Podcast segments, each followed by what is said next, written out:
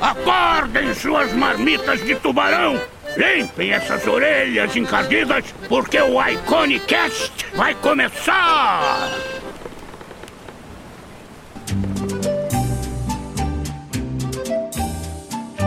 Meus queridos marujos e marujas, e sejam muito bem-vindos a mais um Iconicast. Eu sou o Henrique Lira. Eu sou o Marco Álvares. E hoje nós conversamos com o First Love, o BFF do Marco, Camilo Solano. Ah, finalmente, o episódio do Camilão chegou.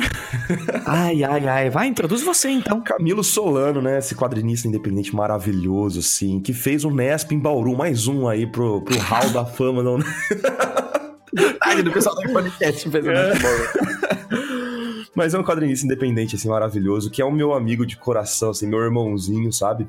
E para quem acompanha os Iconic Spots, ele já participou lá falando sobre Robert Crumb, né? O seu melhor amigo, que é... Oh, é, yeah. Mas enfim. Eles jogam golfe, né? Aos fins de semana juntos. Exatamente. Ai, ai, ai. E hoje o Camilão, ele compartilhou com a gente como que é essa vida de contar histórias dentro de quadros aqui no Brasil, além da gente falar também sobre o mercado nacional atual, é, a trajetória dele e outras coisas muito cheirosas. Pronto, para quem queria episódio de quadrinhos, toma aí quadrinho independente na veia agora. Desenhos de banda. E a gente agradece todo mundo que deixa suas estrelinhas ali no iTunes para alimentar a minha barriga, né, Marco?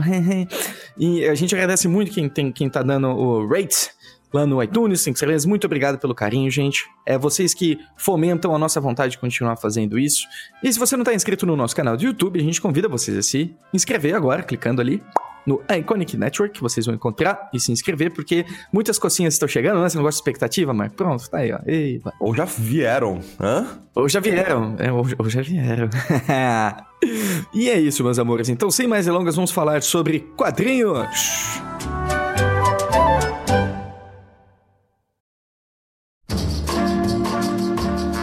Quer dizer então que o senhor é gravador profissional, já chega com microfone. Já microfone chega... Sennheiser. Chega cantando já. É isso então. Isto. Saudade, mano, de ver sua voz, cara. É, pô, manda uma mensagem aí, cara. Quando você quiser, eu mando uma mensagem de voz pra você, é só pedir. Eu não quero gravação, eu quero falar com você, cara, ao vivo. Você quer ao vivo, né?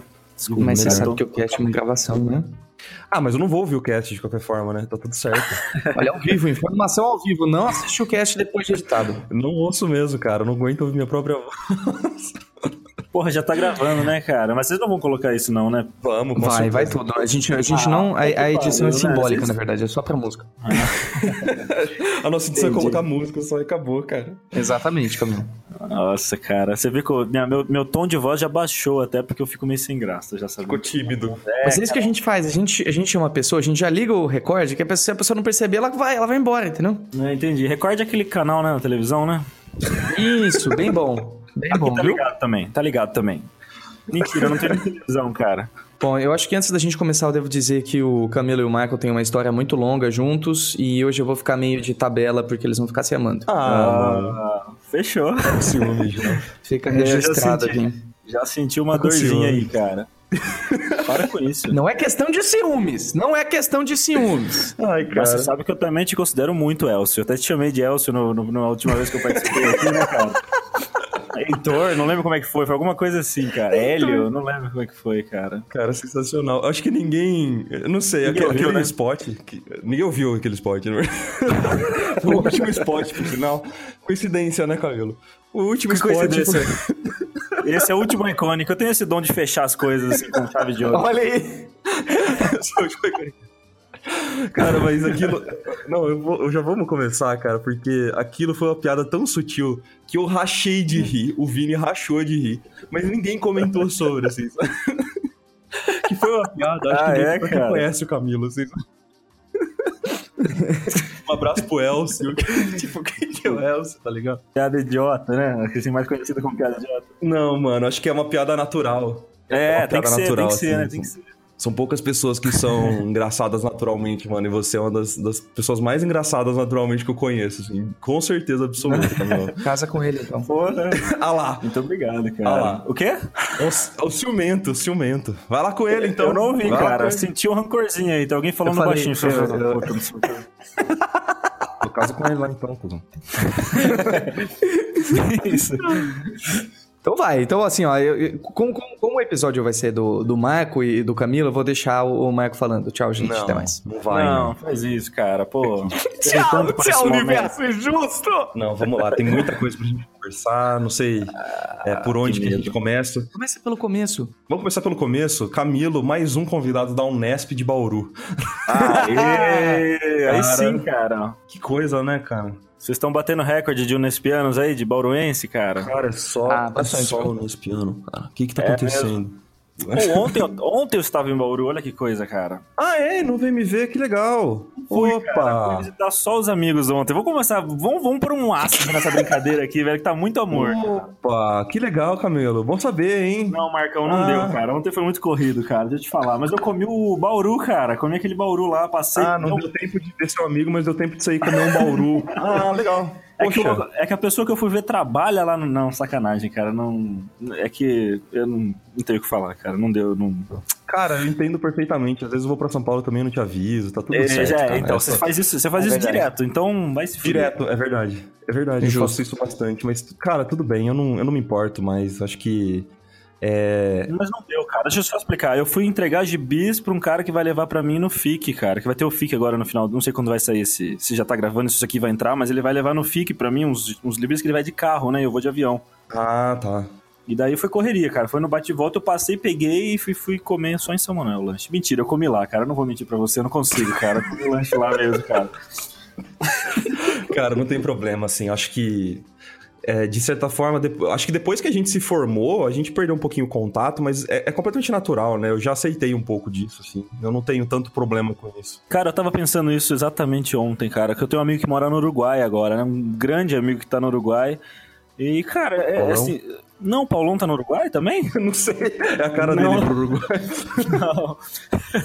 não, é um cara lá de São Manuel, penteado. Não sei se. Acho que você não chegou a conhecer ele. É isso aí, sim. E, então, e, puta, cara, como é difícil, né? A gente, tipo, eu fico forçando, realmente, várias vezes eu fico forçando puxar assunto com amigos que eu gosto muito, mas não falo mais, porque, cara, é ine- inevitável a gente se afastar por, sei lá, cara, não tem jeito, é natural mesmo, sabe?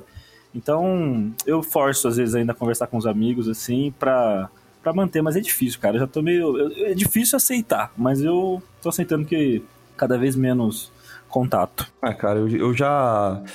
Eu, eu já aceitei a questão de que amigos ah, vêm e vão e fazem parte, assim, de momentos da vida, sabe? E Sim, eu não vejo muito crer. problema de, de aceitar eles, sei lá, o caminho que eles tomam, sabe? Eu acho que, Sim, de certa forma, a gente, a gente trabalha com desenho hoje em dia, mas cada um de uma forma muito diferente, né? Você produzindo seus quadrinhos, né? Uhum. Acho que, de certa forma, você fechou um ciclo de amizades, assim, voltados voltado para quadrinho, né, com certeza absoluta.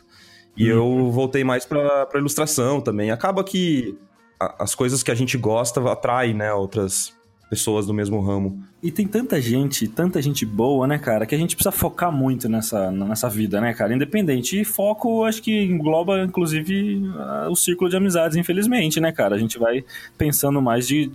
Saca, sei lá, acho que. A gente, é muita correria, cara. É um inferno isso. Eu tava pensando nisso, vindo pra cá, pra São Paulo agora, eu tava vindo de carro sozinho, então eu vim pensando bastante, chorando. Ah, aqueles caras tá mó deprê, né? Ouvindo Legião Urbano no talo.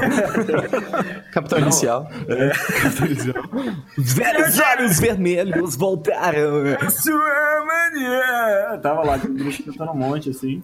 E pensando nisso, cara, eu, eu fui pro Rio de Janeiro na Game XP que teve o ano passado, né? E eu fiquei no Airbnb é, com o Carlos Ruas. Vocês conhecem o Carlos Ruas? Carlos Ruas. Ele faz aquela tirinha um sábado qualquer, que é. Sei, sei, sei, Entendeu? sei, O cara é mó Aham. famosão, o cara, é, porra, famoso pra caralho, né? assim. Eu acompanho ele no Blablalogia e recomendação de canal. Ah, é? É um canal de, de YouTube? É um canal de ciência, assim, sabe? Que ele participa às vezes. Ah, pode crer. Então, eu fiquei com ele no hotel, mas nem conheci ele no Airbnb, a gente ficou junto lá, né? E a gente subiu um dia de folga que a gente teve no Rio, a gente subiu um.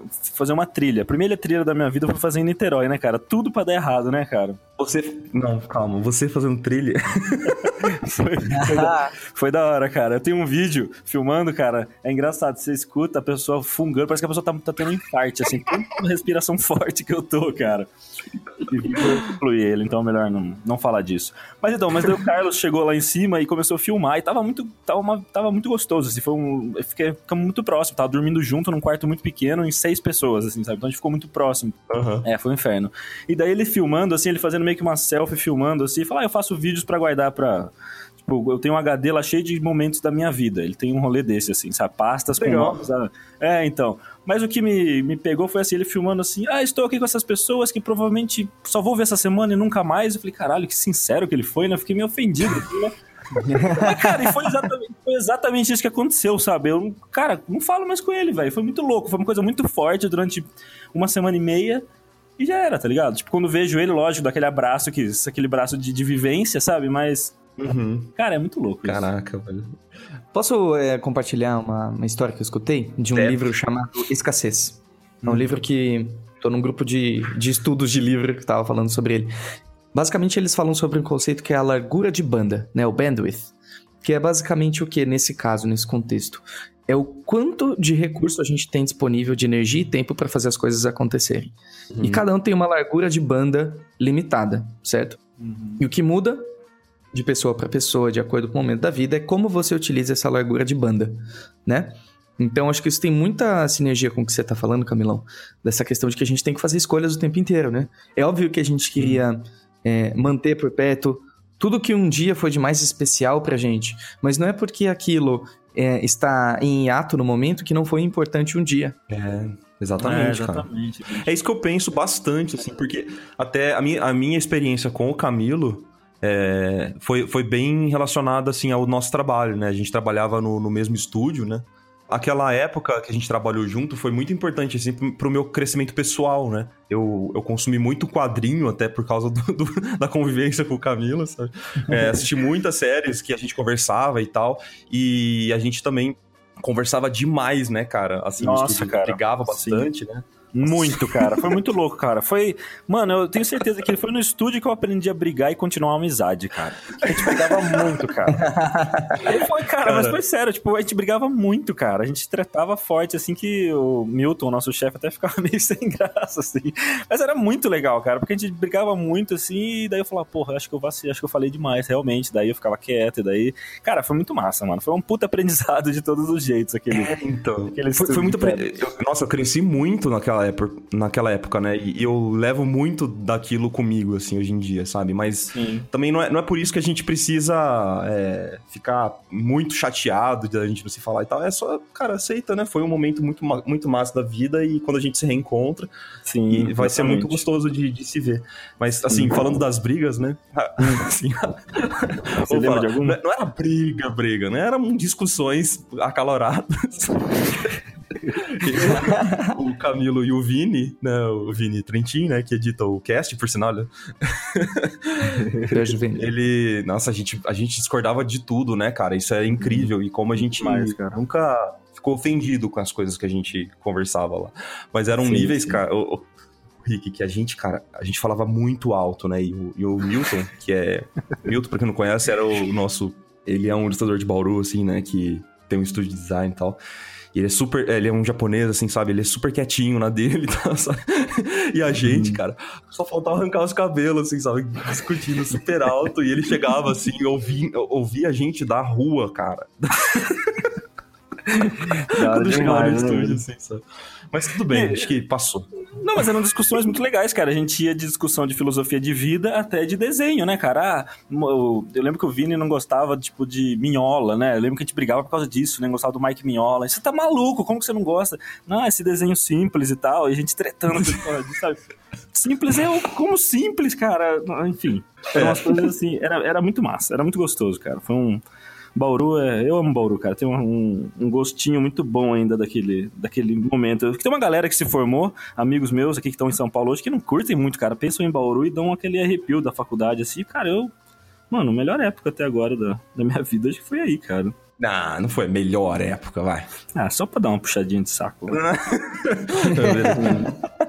Hoje você tá em São Paulo, então, Camilão. Hoje eu tô, Rick, tô aqui, cara. Já faz quatro anos que eu tô em São Paulo. É um quadrinista. Sou um quadrinista do interior de São Paulo, que agora está morando na, na capital já faz. Uh, nós estamos em 2014, né? Fazem quatro anos. E... Vivendo o sonho paulistano. Vivendo, exatamente. Belo sonho, né? Um belo sonho, cara. Mas, cara, ó, quatro anos agora eu posso dizer que eu acostumei com São Paulo, cara. Assim, eu já gosto de estar aqui em São Paulo, sabe? É muito louco, isso demorou, mas consegui. Eu achava que isso nunca ia acontecer, mas aconteceu. Eu tô bem aqui, cara. Tá, tá bom, tá legal, assim. Não tô trabalhando muito, tô meio ferrado, assim, procurando, sempre procurando, né? tipo, quadrinista, então sempre correndo atrás do freelance, assim, mas nada muito garantido de trampo. Mas, cara, eu tô feliz, cara. Eu não tô, não tô rico, mas tô feliz, sabe? Você preferia, você preferia trabalhar com publicidade, ter muito dinheiro e não fazer quadrinho? Ou ter, fazer os seus quadrinhos e, e, ter problemas financeiros eventualmente? É, então. Pois é, cara. Prefiro ter problema financeiro por enquanto, cara, porque... No mano, começo, é... no começo. Isso aí vai passar. Isso aí vai passar. Não, mas já passou, cara. Já tá de boa, assim. Já, tipo, não, não, não tô mais no perrengue, assim. Já desde há quatro anos que estou aqui, há quatro anos que tenho uma carreira de quadrinista, né? Então hoje em dia. Olha não, aí. Cara, não é me possível. sinto. É, não, é sim, cara. Assim, é, é foda. Assim, viver só de quadrinhos é, é impossível, eu acho, aqui no Brasil. Praticamente impossível. Mas, cara, dá pra dar um jeito, sim, mano. Fiz muita coisa nesses quatro anos, trabalhei em várias coisas, assim, que, que eu não sabia se ia gostar. E gostei muito relacionado à animação mesmo, sabe? Mas a minha última experiência com publicidade me deu uma tendinite muito forte e daí eu desencanei disso, uhum. cara. Eu desencanei. Você comentou que você acha que é impossível trabalhar com quadrinhos no Brasil. É... O que, que você está uhum. fazendo, então? Cara, eu consegui me segurar a minha onda, mas assim, eu fui uma exceção porque eh, eu consegui o PROAC, né, em 2016. Eu consegui. O PROAC é um edital que tem aqui do governo do estado de São Paulo, que ele financia histórias em quadrinhos. Você manda o projeto lá, eles, eles dão uma verba de apoio, assim, sabe? E, uhum. e, o, meu, o meu quadrinho Semilunar, o último que eu lancei, foi, foi aprovado pelo PROAC, então foi financiado pelo governo. Então é, foi um, é, um, é uma tranquilidade, porque você já ganha uma grana e é uma tranquilidade durante um tempo, assim. Mas, por exemplo, agora uhum. eu já tô tendo que correr atrás de, de outras coisas, assim, de ilustração mesmo, tentando fazer quadrinhos para revistas e tal. Mas eu consegui viver de quadrinho, sim, por um tempo, assim, já. Mas agora já tá acabando essa mamata, então temos que correr de novo de outras coisas, cara. Mamata daquelas, né? O quadrinho que você faz, ele é muito é, pessoal, né? Assim, eu digo... É, eu não quero falar... Ah, vou ter que falar. É o um quadrinho independente, né? Não tem uhum. jeito. Sim. Então, não é, digamos assim, você não trabalha e nem é o seu foco trabalhar para uma Marvel da vida, né? Essas editoras Sim. super grandes. Acredito que não seja o seu foco, não sei como é que tá hoje em dia, mas é, é, é um quadrinho que é uma história completamente autoral, né? Que você criou a história, o, o, roteiro, você desenha, você faz tudo, né? Sim, cara. É uma linha de quadrinhos bem diferente mesmo, assim. Bem diferente não, tem muita gente que faz, mas assim, diferente do padrão, realmente, do que você tá falando, né? Num, Isso. A Marvel nunca foi uma uma ideia para mim, assim, nem de chegar. Nunca tive, assim, lógico, cara, se rolasse qualquer coisa relacionada, porque hoje em dia a gente já vê muita gente né, com estilos de desenho diferentes, porque acho que o mais o foco de tudo isso assim é que meu desenho é completamente diferente desse padrão que, que se tem hoje em dia de super-heróis, né? Mas já tem Sim. uma galera entrando nesse nesse né, nessa mídia aí de nessa mídia não, nessa nessa área do quadrinho mais comercial com o seu traço próprio, assim, inclusive no Brasil isso já tem se demonstrado uma coisa de sucesso. Assim, o Brasil, cara, eu já vi fal pessoal falando que a diversificação de, de, estilo, assim, de desenhista é, é, muito grande, cara. Assim, nos quadrinhos, é, na uhum. ilustração acho que também, não sei, mas nos quadrinhos muito, isso é muito forte, sabe? Porque tem... A gente tem tudo misturado, a influência é muito misturada, né, cara? E a influência maior, uhum. eu acredito que não é quadrinho de super-herói, é mais quadrinho europeu mesmo, a maior influência dos desenhistas brasileiros, sabe? Então tem, cara, é uma, é uma diversidade de traço, assim, que tanto que o mercado internacional tá tá com todos os olhos voltados para o Brasil agora, né? É, é, o que se diz, pelo menos, né? Não, não sei com certeza isso, mas... Que bacana. É, é, é você comentou que é, que é muito difícil hoje viver de... Eu não vou falar impossível, eu não, eu não gosto de usar essa palavra. Uhum. Mas é, tá muito difícil viver de quadrinhos no Brasil, certo? O que você acha que falta para ficar mais fácil? Rick, o que, cara, sinceramente, eu, eu, eu, converso muito isso com um amigo meu que chama Léo Finock, que é um quadrinista também lá do Rio e com o Luciano também, com vários amigos quadrinistas. O que a gente tem no Brasil não é um. A gente não tem um mercado de quadrinhos no Brasil, a gente tem uma cena de quadrinhos no Brasil. E isso é muito. Você pode sabe? explicar a diferença pra mim? Ai, cara, a cena é tipo é uma, é uma tentativa, assim, da. É um. Eu não sei, cara, é uma força, assim, é, tipo, não, não é uma um coisa. movimento, né? É um É como, movimento. se, é é. como se houvesse um nicho, de repente. Exatamente, não é uma coisa completamente estabelecida onde as pessoas, todo mundo vive disso, assim, sabe? Tipo, Uhum. não existe. É, tipo, consumo não é pleno, o, o- a distribuição Uhum. não é plena, sabe? Não tem nada. não- a gente tem só um, um ensaio do que pode ser, sabe? É uma coisa muito pequena, uma coisa muito, muito Entendi. pequenininha, assim, sabe? Então, eu acho que falta a gente fomentar essa cena mesmo, cara, assim, sabe? Eu- todo mundo se voltar mais, assim, tipo, as editoras quererem mais, os, os, os autores se profissionalizarem mais, entregar no prazo, fazer, tipo, encarar como qualquer outro tipo de, de cena, de, de, de, de cena não, de, De trabalho mesmo. de trabalho mesmo, é. Legal você falar isso, né? Porque você disse que ao mesmo tempo que as editoras têm que dar abertura, os, os, os autores têm que se profissionalizar. Achei interessante É, você cara. não jogar a responsabilidade pra eles também. Achei isso legal. Não, é, então, a culpa é, na real, é de todo mundo, né? Todo, não, é, não é culpa, né? Mas assim, todo mundo tem que, tem que aprender, né? Tem que, tem que aprender a jogar o jogo do jeito que ele é também, porque eu digo, a Marvel, por exemplo, nunca foi, Marvel DC nunca foi uma, uma coisa que eu pensei, mas, cara, eu não descarto essa possi- possibilidade, sabe? Assim, acho que não tem, que não tem como ficar negando esse tipo de coisa, assim, sabe? Claro, Se aparecer. Então eu acho que, sei lá, purismo demais nunca, é- nunca é bom, né, cara? Não, e tem. Eu acho que sim, pelo menos na, na época que eu lia mais quadrinhos, né? Que hoje. Com, a, sua distância, eu me, me distanciei também do quadrinho, querendo ou não, cara. Uhum. Eu via muito que o. O quadrinho, pelo menos aqui pro Brasil, cara, ele só toma uma.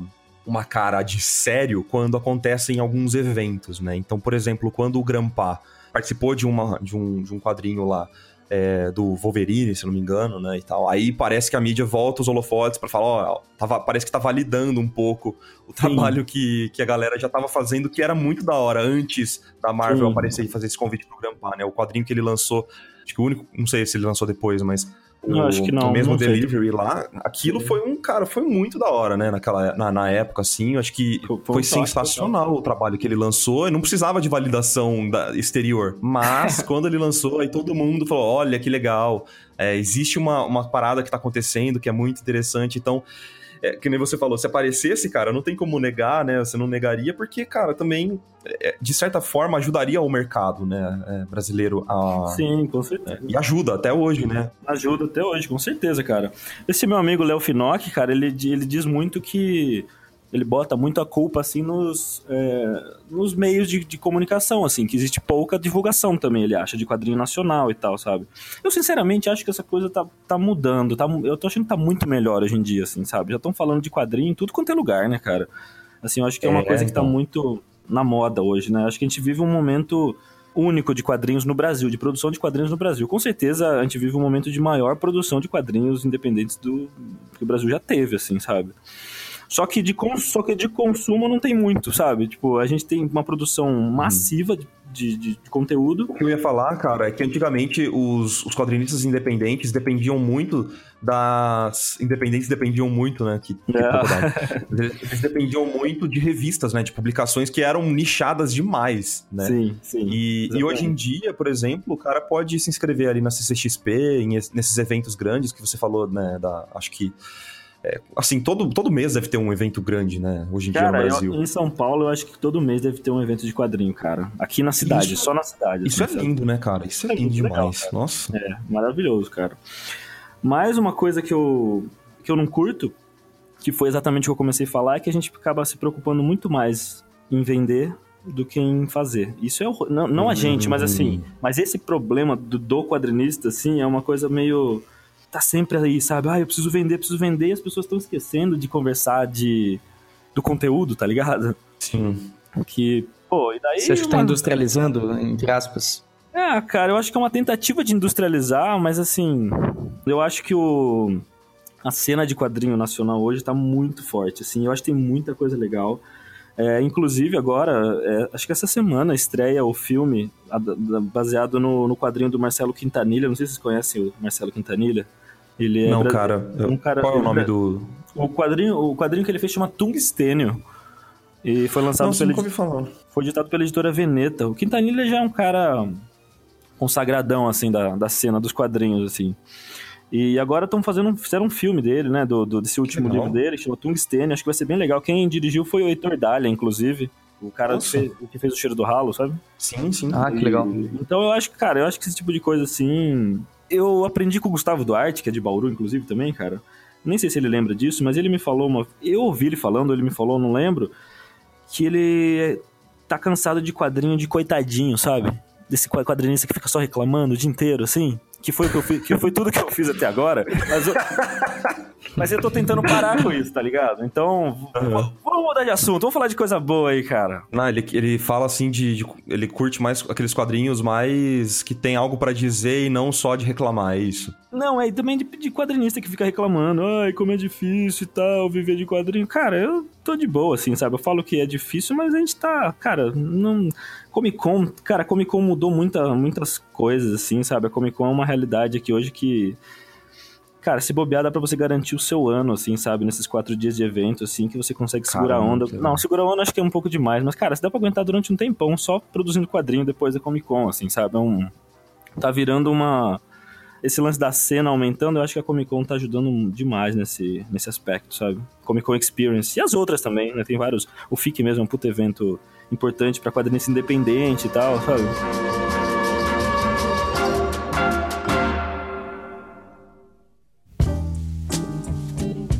Eu, eu tenho umas perguntas, assim, meio, meio específicas, Camilo, mas eu queria. Acho que seria legal você falar um pouquinho como que você começou a, a produzir seus quadrinhos e a divulgar. ah, assim, sei lá, quando que você percebeu que você queria fazer quadrinho? Tipo, é, e como que você começou a produzir sozinho, assim, sabe? Quando que você realizou que, beleza, não, não é, eu não quero eu quero ser quadrinista, mas eu não quero Marvel, eu quero contar as minhas próprias histórias. Pra- principalmente porque ah, acredito que o público que ouve o, o Iconicast é bem diferente do, do seu público, assim, que já consome seus quadrinhos e tal. Sim, É, sim. conta um pouquinho disso pra gente, acho que seria legal. Então, cara, eu sempre curti quadrinho, né? E daí quando eu descobri o tipo de quadrinho. Acho que eu até comentei isso no, no outro Iconic que eu participei do Crumb, cara. Quando eu descobri aquele tipo de Spot, né? história. É, isso, o spot. Eu descobri o tipo de história que eu gostava de contar era aquela história de cotidiano, quadrinho realista. Eu gosto, eu chamo de quadrinho realista porque eu não sei outra, outra maneira de chamar isso, sabe?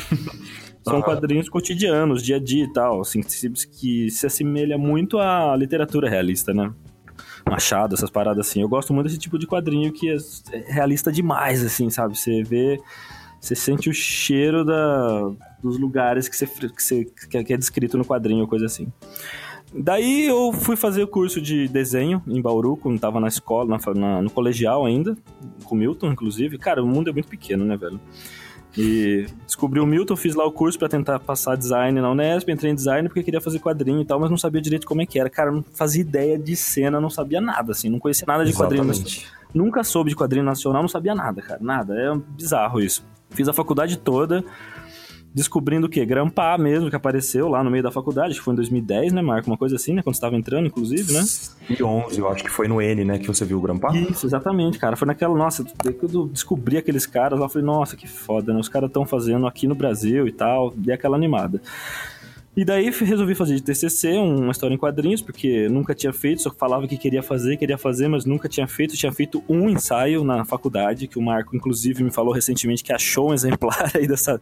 Tem um dessa- exemplar, vou vender isso quando, dessa quando o sacanagem ficar mais, ficar mais famoso, hein? Porque já tá, já tá famoso. Já tá valendo 14 reais, né? Uma hora dessa, né?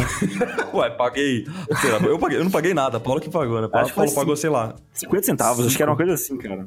Ó, ótimo. 50 Um centavos pra 14 reais tá 14, valorizando. tá, tá ótimo, né, cara? Não, mas então. Aí, mano. Beleza, fi- fiz o meu primeiro quadrinho, mas eu não sabia. Na época eu tava fazendo um estágio num, numa empresa de, de games de Bauru. É, e eu juntei uma grana pra lançar uma tiragem mínima de quadrinhos. Eu falei, ah, não, não conheço editora, não conheço ninguém. Tava lá em Bauru, longe pra caramba de São Paulo, né? E eu falei, ah, vou, vou lançar independente e vamos, vamos ver qual é que é, né? Mas assim, sei lá, né, qual é que era. Não sabia, tipo, ah, existe uma cena independente. Não sabia de nada mesmo, muito burro, cara. Completamente alheio mesmo às coisas. E daí eu fiz meu quadrinho e ele teve muita atenção, porque era uma história em quadrinhos que contava como, como essa própria história foi feita, sabe? Então era um quadrinho que falava dele mesmo e contava uma viagem que eu fiz para São Paulo para tentar pedir pro Lourenço Mutarelli, que era um quadrinista, que é um quadrinista brasileiro que eu gostava muito, que a gente conversou muito dele na época que a gente trabalhava junto, né, Marco, inclusive. certeza. Eu queria que ele fizesse uma adaptação, escrevesse alguma coisa para mim, para eu fazer uma adaptação em quadrinhos. Era só isso que eu queria. Tipo, escreve para mim alguma coisa que eu vou fazer em quadrinhos, né? E o Cara de pau total. não, quase, quase nada, né, cara? Idiota mesmo. Como... Então, mas o Mutarelli foi muito simpático, como sempre foi comigo, e falou que ia fazer, ia escrever e tal. Eu fiquei maluco, vim aqui pra São Paulo, tomei um café na casa dele e tal. O cara abriu as portas da casa dele pra mim, foi muito, muito gente boa.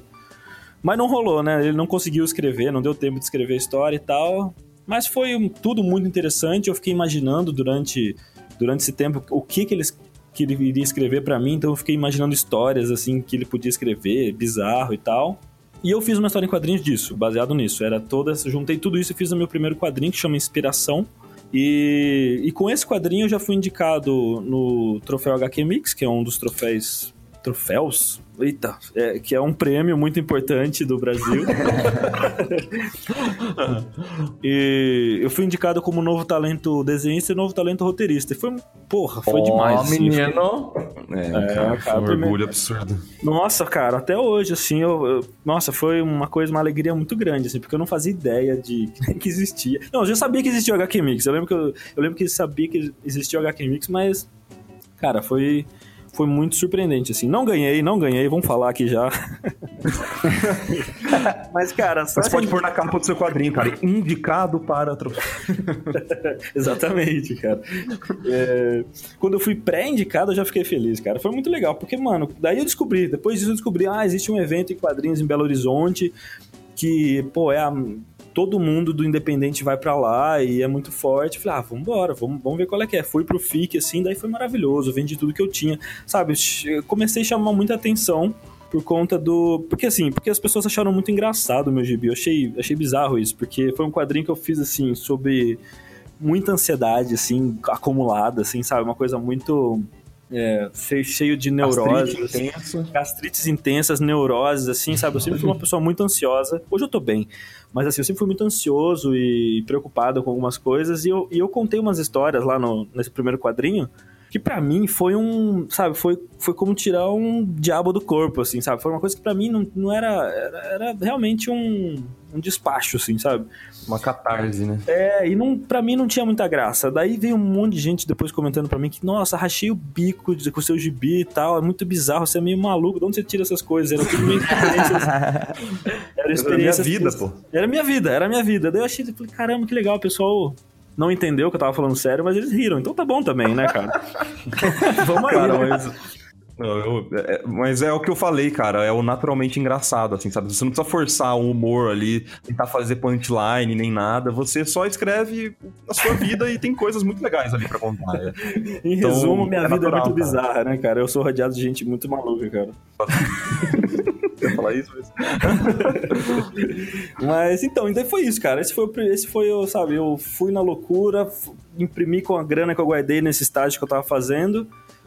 E a partir disso, no FIC lá, o pessoal vende tudo que eu tinha no FIC, fiz amizades no FIC lá, fiz uma amizade com o Tobias Daneluz, principalmente, que foi o cara que foi o meu se- esse quadrinho seguinte, foi o, o Captar, que eu fiz com o Tobias, que tava entrando no Omelete como desenhista lá, ele tava como estagiário na época ainda do Omelete. E a gente fez Captar, que foi o- esse quadrinho que, cara, daí, porra, foi bizarro, assim, as pessoas amam Captar, cara. Eu fico... Foi um quadrinho que a gente fez muito na loucura, porque foi assim, no final do FIC de 2013, a gente ficou sabendo que ia ter a Comic Con Experience, a primeira edição, né? Daí eu conversando com o Tobias, eu falei, meu, vamos fazer alguma coisa pra Comic Con, vamos ver qual é que é. Então a gente fez muito correndo, assim, um quadrinho pequenininho. É, é demais, cara. E então, cara, teve uma resposta imensa, assim, foi muito legal. E no meio de tudo isso, cara, tudo isso acontecendo, né? Eu desde 2010, no segundo ano da faculdade, eu conheci o Robert Crumb, né? Cara, acho que não tem como falar de mim sem falar do Ah, Robert eu- Crumb, né, cara? Eu ia fazer uma- até uma piada no fim do episódio, que era a gente passou um episódio inteiro de Sem uma hora e pouco, do- sem falar do Crumb, mas você tocou no assunto do Crumb, então eu queria dizer que Camilo é Uhum. o melhor amigo do Robert Crumb. O né? melhor Você- amigo. Ó. o melhor. gravou um episódio sobre o Robert Crumb, né? Onde o, Camilo, assim, destila segredos íntimos de Robert Crumb, né? Porque é um, é amigo realmente que frequenta a casa dele. frequento. Com Cara, é engraçado, né? Quando, quando fa... Naquela época, principalmente, né? Porque. de- Desculpa, eu não vou dar spoiler do que você vai falar, mas naquela época, o que saía de notícia, assim, né? Tipo, Camilo Solano, vírgula, que teve, né? Uhum. Sim, Tipo, cara. É, é- cara, é muito bizarro isso, cara. É louco, assim, porque... Vamos lá, então, né? Em 2010 eu conheci o Robert Crumb aqui no Brasil, ele veio pro Brasil, e eu sempre fui maluco pelo trabalho dele, assim, é uma minha maior influência de longe, né? De, de tudo quanto é tipo de desenho, de narrativa e tal. Fui conhecer ele lá na Flip, que foi o evento de literatura que teve lá, e a gente ficou amigo dele. Eu, meu irmão, minha mãe, a Larissa e tal. A gente ficou. Cara, a gente manteve contato desde 2010. E daí eu sempre mandando meus Não, quadrinhos. não, pra não, explica. Não, não, por favor, por favor. Explica esse contato que você teve com o Robert Crumb. A gente troca cartas desde 2010, assim, sabe? A gente Cartas. Troca carta, tele- cartas, Cartas. telefonemas e coisas do tipo, assim, sabe, cara? Você manda uma carta pra Londres, né? Onde que ele mora? Não, não Pra- é Londres. ele mora né, na mas- França, ele mora na Na França. França agora, né? É, ele mora no sul da França, uma cidade pequenininha lá do sul da França. E, cara, ele. A gente. A gente se deu muito bem, assim, sabe? Foi uma coisa muito de boa, assim. Daquela. Acho que, sei lá o que, que foi. A gente. Daí a gente conversa desde, desde 2010, trocando carta, trocando disco, trocando, sabe? Falando de música, de desenho. E eu sempre mandando meus quadrinhos pra ele, sabe? Tipo, mandei inspiração, mandei captar. E eu mandei outro que eu onde eu tava, que eu fiz no meio de toda essa brincadeira, eu também fiz onde eu tava. Manda em português? Eu mandava em português, cara. pois é. E daí lá em casa, minha mãe, meu pai, meu irmão sempre falam: Meu, pede pra ele te ajudar, fala pra ele fazer alguma coisa pra você, ajuda, fala pra ele que ser amigo do cara, pede pra ele te ajudar, né? Fazer alguma Ele é coisa. seu melhor amigo, Camilo. São melhor amigo, depois do Marco, né? Ó. Ah, garoto. Daí eu falei, ah, beleza, né? Acho que isso já fazia quatro anos que eu tava trocando carta com ele. Eu falei, ah, vamos. Sei lá, vou mandar um quadrinho em inglês pra ver se ele entende pelo menos alguma coisa, né? Vamos ver o que ele acha, né? E daí eu traduzi o desengano que eu tava fazendo. Eu fiz um, um- imprimi uma versão em inglês e mandei pra ele. E daí um mês depois, assim, menos, sei lá, ele mandou por Sedex, veio muito rápido a carta que ele mandou, ele mandou um prefácio pra mim do, desse, desse quadrinho, né? Que acabou sendo o, o, sei lá, acho que é o quadrinho mais conhecido meu hoje em dia, eu acho que ainda é o Desengano. Com certeza por causa do prefácio do Crumb, cara. E de longe, acho que esse foi o momento mais alto da minha carreira até agora, de ter um prefácio dessa lenda do, do quadrinho, assim. E sei lá, é, eu acho que. Pô, a partir disso, assim, e foi independente também. Eu tive a oportunidade de lançar por editora, Desengano. E daí eu analisei tudo, falei, não, eu vou lançar independente, que era, o- era o mais. Ah. Mais. Como falam? Mais viável na época, sabe? Então, você vê como uma coisa É, fazia mais sentido, cara? né? É, então, tipo, não, no fim das contas ia compensar muito mais, até porque até então não tinha não tinha o prefácio do Crumb quando procurei editoras e tal, e tive propostas e tudo mais, mas não rolou. Cara, e a coisa tá indo super bem. Depois, no ano seguinte, consegui o PROAC, né? Foi 2015, 2016, consegui o PROAC, que eu lancei em Semilunar e... Ah, cara, não tá, tá tudo massa. tá legal. Não, tá ótimo, tá ótimo. Mas é, por que que você resolveu, se você quiser compartilhar com a gente, claro, é, seguir pelo caminho independente? Porque não é o sonho você conseguir uma editora pra te publicar? Não é um... Não faz parte do processo, hein? Então, cara, eu acho que são momentos mesmo, sabe, cara? Porque até então, eu, na época, assim, eu tive proposta de uma editora, inclusive a editora nem existe mais. Ah, então foi É. bom. Então foi bom, então. Então foi bom, foi uma escolha. Foi uma Pode escolha. cheiro já. Foi uma escolha boa mesmo, sinceramente, porque, pô, imagina, tem uma escola. É, não existe mais mesmo hoje, assim, acho que foi uma escolha de. Foi gut, foi, foi no gut mesmo. É, foi, foi bem isso, cara. Conversei com bastante gente na época, bastante pessoas do. Uma galera. Uma pessoa que sempre me ajudou desde o começo da minha carreira também foi o Daniel Lopes, do Pipoca e Nanquim. Que o Marco me indicou, inclusive, eu sempre falo isso, não canso de falar isso, cara, que o Marco que me indicou pipoca. E fiquei hoje. O Daniel é um dos meus melhores amigos, já passou o Marco até na, na, na- na escala. É, dá pra entender, dá pra entender. E ele é muito legal mesmo. eu nem fico ofendido mais, cara. Não, mas eu tô fico feliz. brincando, cara. Eu queria que você risse um pouco mais, por favor, cara. Vai correndo. É legal. Não, então. E, cara, foi assim, foi um momento mesmo, sabe, Henrique? E foi, o- foi uma escolha certa mesmo. Até porque depois eu agora eu lancei Semilunar, Hum? no ano passado. E eu lancei por editora, cara. Foi meu primeiro trabalho com editora. Foi meu sétimo quadrinho. E foi por editora, sabe? Foi, cara, não, não me arrependo nem, nem uma vírgula assim, do que aconteceu, porque. o Guilherme da Balão Editorial, são, é ele mais duas sócias, a Natália e a Flávia. E, cara, ele. Nossa, ele foi fundamental. Não sei se vocês já leram Semilunar, mas ele, ele foi fundamental, assim, pra história evoluir pro jeito que foi, assim. Se eu tivesse sozinho, o lance de, de fazer design, de ter feito design, né? É que, que eu aprendi a fazer tudo sozinho, né? Todo o processo, desde o começo do- da criação do quadrinho, isso foi uma coisa minha mesmo, mas depois até o final, até a gráfica e tal, sabe? E tentar sol- se desprender um pouco disso, eu acho que desengano foi muito isso, sabe? Foi muito apego que eu ainda tinha a não querer largar a mão. Ah, a gente vai fazer nesse papel, não sei o que. Não, você não vai fazer nesse papel, cara. Eu quero fazer no papel que eu que eu quiser, sabe? Daí foi um pouco de foi um pouco de tudo assim, sabe?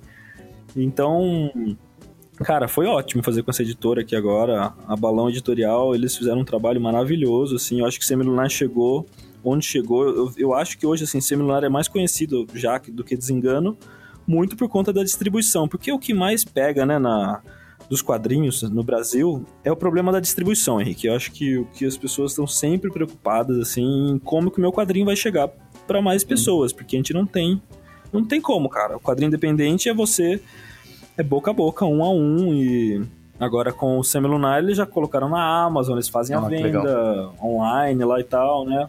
E já tá esgotado na Amazon já faz um tempo até, sabe? É muito. Olha aí, cara. É, cara. pois é, Mas- cara. Mas logo chega mais, logo chega mais. Ah, isso. É, É. São, são momentos, assim, sabe, cara? Eu acho que o sonho do, do quadrinista realmente é, é lançar por uma editora. Mas, cara, o da fase, né? O, independ- é, o independente já virou uma realidade hoje, sabe? As coisas não, não são mais desse, desse, desse jeito, sabe? Já é possível você fazer o seu próprio quadrinho e não depender de ninguém, sabe? É, Exato. Então, foi isso. Principalmente hoje em dia que você pode se publicar online, né? Isso que é uma outra parada que eu não sei se você já testou, já, já fez alguma coisa nesse sentido, mas tem formas até de você monetizar online, né? Ah, Com- é? É, então, na real, o meu quadrinho tem. Meus quadrinhos tem na. no Social Comics. Vocês já ouviram falar no Social Comics? Já, já. Tem que é do Omelete também, né? Então. Isso, o Social Comics é um. É, é o Netflix, Netflix dos quadrinhos, exatamente. Exatamente isso. É, você paga uma assinatura lá, você lê os quadrinhos que tem no catálogo e tal. Isso foi o máximo que eu tive de experiência com publicar quadrinhos online. Eu acho que é um negócio muito, muito legal, assim, eu tenho vontade, mas eu, sinceramente, não achei uma. Muita gente publica naquele Tapastic, né? Tapastic, sei lá como é que chama isso. Não sei como é que fala, mas é, a maioria dos quadrinhos brasileiros que estão sendo feitos online, a galera bota lá. Mas eu não sei como é que funciona a renda e tal, de monetização e tal, mas eu acredito que é um- uma maneira incrível de você se. Sei lá, eu fiquei muito conhecido também por conta do Facebook na época, né? Na época o que mais bombava era Facebook. Hoje é Instagram, com certeza, né? Pra mim, pelo menos, a minha ferramenta principal de divulgação do meu trabalho é o Instagram. Mas na época eu fiz muito leitor por conta do Facebook, assim, fiz uma página, fiz essas coisas assim, e isso ajudou muito. Vendi muito quadrinho por inbox, assim, sabe? Bem. fiz todo o corre, assim, sabe? Legal, cara. Foi massa. E... Mas eu tenho um pouco de receio, pra falar a verdade, desse, desse rolê de, de quadrinhos, de publicar apenas no online, sabe, cara? É, porque imagina, se o, se o Instagram acabar amanhã, cara, eu perco tudo, tá ligado? Então eu acho importante as pessoas terem um backup, assim, sabe? É que tinha um cara, ele chamava Telio Na... chama Telio Navega, Navega, sei lá. Ele tinha um blog de quadrinhos no, no site da Globo, eu acho, uma coisa assim. Ele tinha, sei lá, quantas milhões de resenhas lá, todas super elaboradas e tal. Do dia pra noite cancelaram, ah, sei lá, mandaram ele embora, alguma coisa do tipo assim, e tiraram o site do ar e perdeu tudo, sabe? Não tem mais nada, nenhuma resenha, assim, nada guardado. Nossa senhora, cara. E eram anos. Ele não fez backup, né, mano? Aí é outra história. A Pô, culpa, faz um backup, irmão. a culpa é dele, Ah, de então. É certa isso que você tá maneira, falando, sim. Marco. Não. É, É, mas assim, menos. sei lá, eu cara. fico com dó, mas tipo, faz um backup, né, mano? Ah, mas cara, mas, por exemplo, esse eh, WordPress da vida, cara, se o WordPress amanhã resolver falir, sei lá, cara, eu não tenho backup de nada também, sabe? É uma coisa que, sei lá, a gente bota fé nas coisas, eu acho, sabe? Eu acho que a gente não. é, na, internet a parada é efêmera, né? Esse que é o rolê, não tem jeito, né? Enquanto a gente não aprender isso, eu acho que não vai ter, Faz backup, sei lá, cara. não vai ter segurança. Faz backup, né? HD externo tá pra isso, né?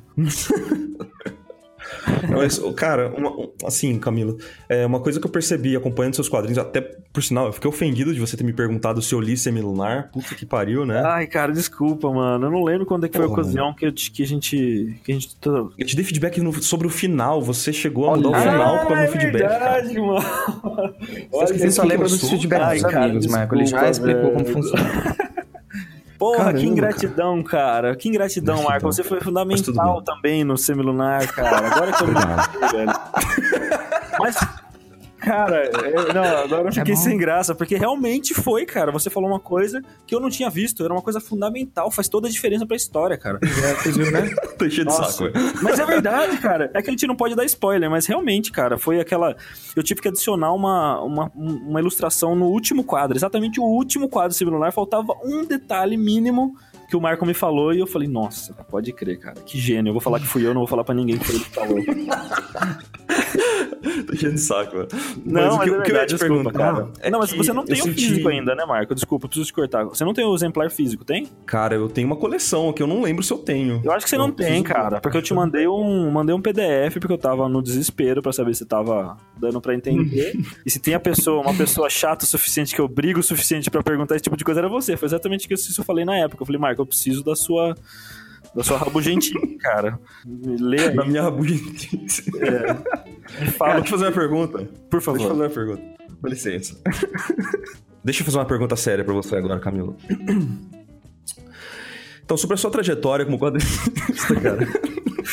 Você acha minha trajetória É, que eu- engraçada, é isso? Não, o que eu acho, o que eu acho legal, cara, assim, foi acompanhar a sua evolução mesmo como contador de histórias, né? Porque você começou muito autoral, até muito inspirado pelo Crumb, né? Pelo, pelo Harvey Picker, né? Uhum. E, e hoje em dia, pelo Semilunar mesmo, eu percebo uma, uma grande evolução no, no tipo de narrativa que você aborda, né? Que é uma coisa muito mais, digamos assim, até menos. é, como é que eu posso. Como é que, qual é que é a palavra, cara? Ah, eu digo que a narrativa que você quer dizer, que você quer contar, ela não tá 100% exposta ali pro leitor, né? Eu acho que você deixa um pouquinho mais na imaginação também das pessoas. Isso que eu acho que foi muito legal da, da sua evolução como, como escritor também, sabe? Você não expõe literalmente tudo o que você quer dizer. Você deixa cara. a- a- a- um pouquinho na entrelinha para que cada pessoa tenha uma interpretação diferente, né? Sim. Você sente que isso foi algo que você buscou ao longo do, da, dos seus quadrinhos? Essa evolução foi algo que você buscou ou foi, foi natural, assim? Foi só o seu amadurecimento como pessoa mesmo? Pode crer, Marco. Eu, cara, massa de você dizer isso, porque eu realmente busquei muito. O que eu. A minha constante luta, assim, é, é de dar cada vez mais voz para as personagens, assim, voz que não seja minha, sabe? Assim, que não pareça. Que pareça que você tá ouvindo pessoas conversando na medida que você lê ah, a história, sabe?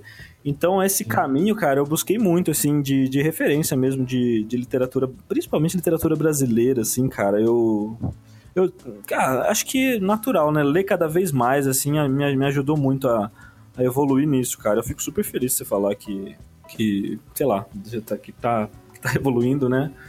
Mas. É, é- é- acho que é a mesma coisa do, do desenho, né, cara? É, é de praticar mesmo todo dia, um pouquinho, nem que for uma. O Jô Soares que falava isso, né? Que ele.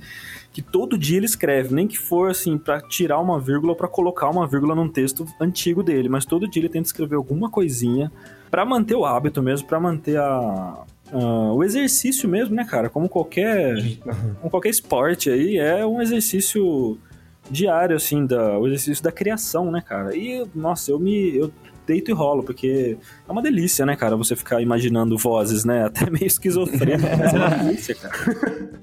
Não, cara, eu acho que é- tem que ser desse jeito, né? Não tem jeito. Quando você lê alguma, alguma peça hoje em dia, né? Alguma obra de literatura, não, não só quadrinho, né?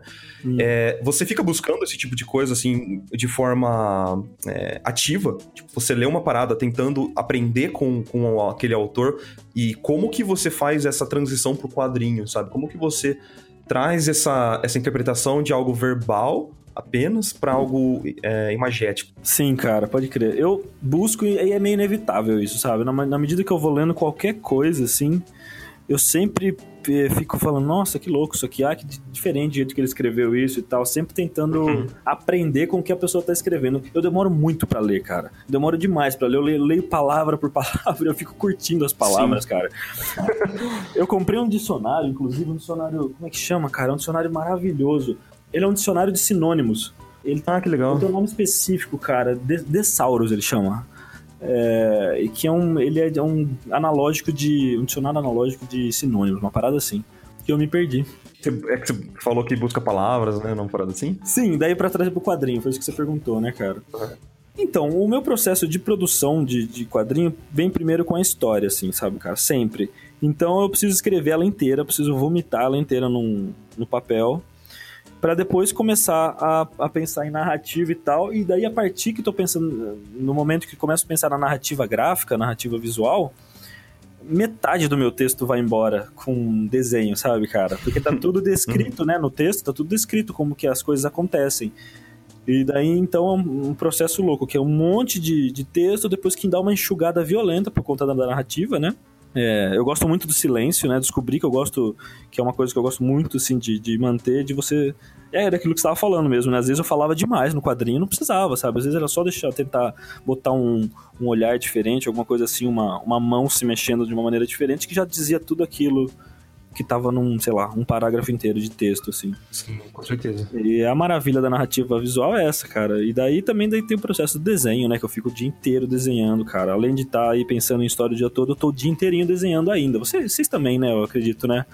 Sim. De ficar o dia É, todo. meu amigo, hoje eu tenho uma empresa, né? Ah, verdade, né? Onde você Empresa, está? mas há meia hora atrás estava fazendo exercício de desenho, rapaz. É, Não, sa- não quer dizer que eu, que eu, que eu abro não, mas... É... Você tá tentando desenhar, que eu ouvi Não, sim que você com algum icônico aí que você comprou. A icônico que você comprou um sketchbookzinho aí, o Marco te forçou, não sei o quê. O hábito de sketchbook, por sinal, graças a Camilo Solano. Oh, Olha aí, Olha tudo, só, tudo, se, tudo se junta, tudo se junta. Tudo, tá tudo aí, né? Preciso comprar um sketchbook, acabou o meu, cara. Mas é muito caro, né? Hoje em dia, a gente fazia, comprava Moleskine junto, né, Marco? Lembra na época do Milton? Hoje é impossível comprar um Moleskine, cara. Não tem como, velho. Nada, tá de boa ainda. É, Custa Hum. 10 dólares um Moleskine, velho. Aonde, cara, que você tá comprando? Eu te passo o link depois, fica tranquilo. Tá Book. Depository. Fica a dica. Compra pra mim, vai. Eu compro, pode deixar. É, cara, uma pergunta nada a ver. Henrique, onde você tá morando agora, cara? Nesse momento eu estou de volta no Brasil, mas estou indo pra Curitiba muito em breve, menino. Olha só, cara. Você tá, no, tá em Campinas? Uhum. Olha só, cara. Como massa. dar um episódio? Como esse episódio vai, vai pro ar, ele já vai estar lá no Peru, velho. Spa. Não, verdade, eu não sei esse episódio, eu não vou estar mais em Campinas, eu estarei em Curitiba. Olha só, cara. É que eu tô falando. É que eu estava falando essas coisas, todo imaginando que vocês iam cortar tudo, mas vocês vão deixar tudo, então vai ficar um samba do crioulo doido isso aí, mas tudo bem, vamos lá, cara. Como todo bom cast. É, exatamente. Ah, que massa, você tá em- vai mudar pra Curitiba, então? Aí sim, hein? Curitiba, Curitiba. Passar um friozinho maldito lá. Nada. Nada, nada, nada. Ai, que ótimo, cara.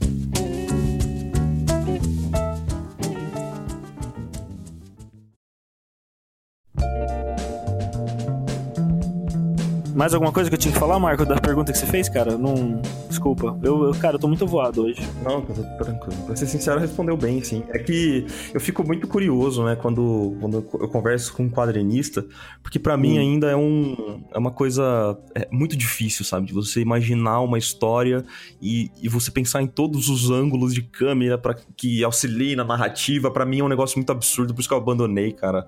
É, a Uhum. ideia de fazer. Porque pra mim, cara, sério, eu parava na frente do papel assim, né? Falava, Meu Deus do céu, por onde eu começo? Não tem. Como é que. é- Sabe? Eu, eu ficava Uhum. pensando, tentando imaginar como é que eu começava o quadrinho, cara. Por isso que Elefante Branco ficou só no. Né? Melhor quadrinho, Mas- cara. Vai ganhar o Jabuti quando esse quadrinho se for feito, vai ganhar o Jabuti, mas É o que eu, é o que eu acredito.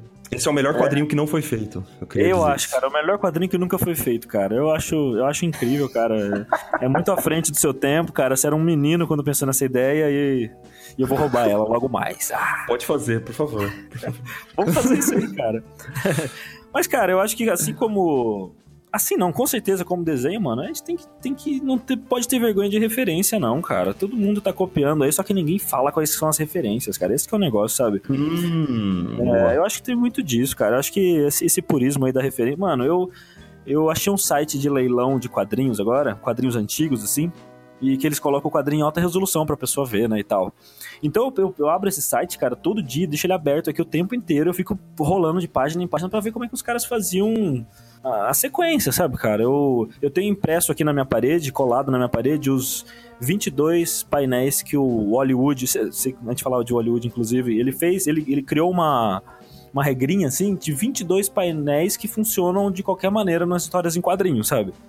E- interessante. e é, muito legal, cara, porque com esses 22 painéis você faz qualquer história em quadrinhos, segundo ele, sabe? E é muito legal, cara, porque são é uma coisa bem básica, assim. Mas a hora que você. É, é- é bom você ver. Por exemplo, o Watchmen foi todo feito baseado nos 22 painéis do Hollywood, cara. O Watchmen, a maior obra de quadrinhos de todos os tempos, segundo alguém. É, então, eu acho que as referências têm que estar aí, cara. Não tem vergonha nenhuma de estar o dia- o tempo todo vendo como é que as pessoas contam as histórias, né? O Will Eisner me, me ajudou muito nisso, aquele livro Quadrinhos de Arte Sequencial, é um livro de teorias do Will Eisner. Cara, me, me- cara foi fundamental pra mim, assim, pra, pra contar uma história. Sim, o Weisner é sensacional, cara. Mas assim, além da, da sua família, dos seus pais, quem que é a sua referência pra quadrinho? de personagem, você fala? pra escrita, cara. Você pega Ah, muito da sua escrita. família, né, cara? Que eu tô ligado. Assim, que sua Sim. família é muito, é muito massa, assim, cara. Quem conhece. Sim, cara, as histórias, as, as histórias, ah, muitas histórias que eu contei, cara, tudo verdade. Eu não precisei forçar nada, não precisei, não tive criatividade nenhuma pra fazer, cara. Era só escrever o que aconteceu, tá ligado? O que seu pai falou ali em certo momento, você só colocava ali e pronto. né? É. Exatamente, cara. Exatamente. Meu pai falava da continuação do cheiro do ralo, você deve estar falando, provavelmente, né? Exatamente. Que é, que é um trecho do seu quadrinho. Exatamente. Meu pai falou aquilo várias vezes, ele ainda fala pra eu conversar com o Mutarelli pra fazer a sequência do cheiro do ralo, cara. Ele ainda fala essas coisas. Que ele tem a ideia, né? Genial pra fazer.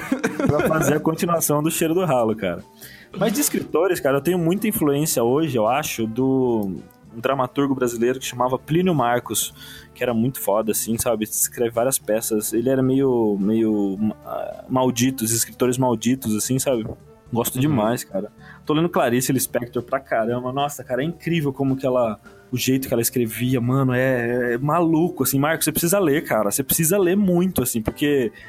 Ela, sabe, ela, ela, ela, é, tipo, o livro inteiro é ela dentro da cabeça dela falando as maluquices dela, assim, sabe, cara? Não é, não tá em algum lugar específico, assim, sabe? Não tem, não tá contando uh, uma coisa, uma mitologia, uma floresta. Não, cara, é uma pessoa sentada numa cadeira pensando sobre a vida. É muito, muito foda, assim, sabe, cara? É... Cara, eu, é, eu preciso, eu preciso ler bastante Clarice, principalmente porque ela já foi citada várias vezes aqui. Eu fico sempre com a pulga atrás da orelha, assim, de tipo, caraca, realmente tem muita gente boa pra pra conhecer. Mas eu não consigo ler, Camilo, você sabe disso. Eu só consigo sei, ler Mutarelli cara. porque ele escreve que nem quadrinista. Então, pra mim, é, é maravilhoso ler Mutarelli. Então, cara, o bom do Plínio Marcos é isso também, cara, porque ele, tipo, ele tem peças, né, tá ligado? Ele tem textos e tal, mas a maioria da obra dele é peça. Então, peça de teatro geralmente é muito dinâmico, né, cara? E o Mutarelli tem muito disso, assim, de- dessa, dessa leitura rápida, né, de, de estilo de peça de teatro. Então, acho que ajuda, cara. Camilão, uma coisa que eu queria perguntar pra você, não sei se você se sente à vontade de Hum. falar sobre isso. Em Uhum. relação à ansiedade, você disse que você tinha muito e que de certa maneira você venceu isso, né? Sim, E cara. a ansiedade é uma coisa que a gente. É um- é um assunto muito recorrente aqui no cast e é um- e é um assunto que a gente sempre gosta de bater a tecla. Eu, pelo menos, não. O Marco não gosta de falar de coisa, de coisa triste. Eu não gosto, É, cara. Mas eu acho importante a gente falar sobre isso.